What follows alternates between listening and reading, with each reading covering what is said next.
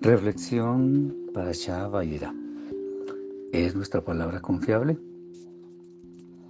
En la construcción de un puente sobre el que se desplazan automóviles suceden muchas cosas, entre ellas el que los ingenieros que están encargados de hacer la obra efectúan pruebas correspondientes para garantizar la resistencia de la estructura para que resista el tráfico al que va a ser sometido por un muy largo tiempo. Obviamente, cuando todos los vehículos se mueven sobre el puente y todo está normal, se puede ver que el puente sí cumple con las especificaciones válidas para el propósito para el que fue construido.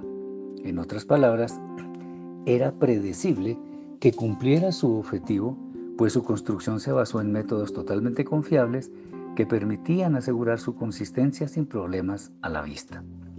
La palabra del Eterno mucho más que el mejor puente construido en todas las épocas, es confiable, puesto que se basa en que es precisamente el amo del universo, el conocedor de todo lo que existe, quien garantiza su cumplimiento.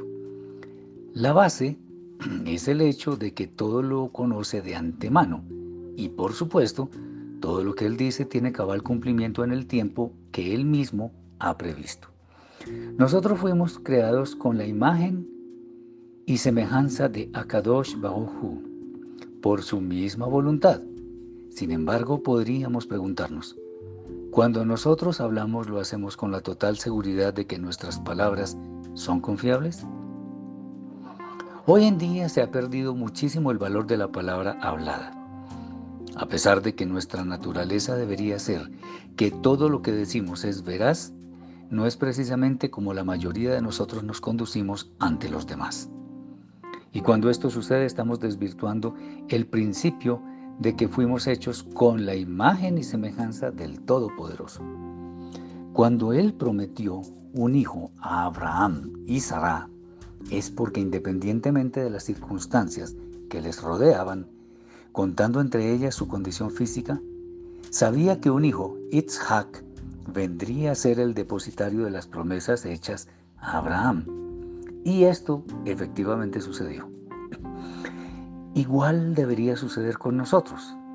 Cada vez que abrimos la boca para pronunciar palabras, estas deberían ser veraces.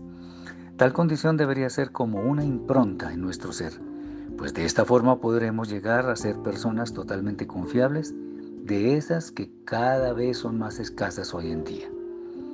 Quizá no es tan fácil lograrlo, pero es posible, pues fuimos creados con todo lo que necesitamos para tal propósito. El Eterno así lo quiere. Shabbat Shalom.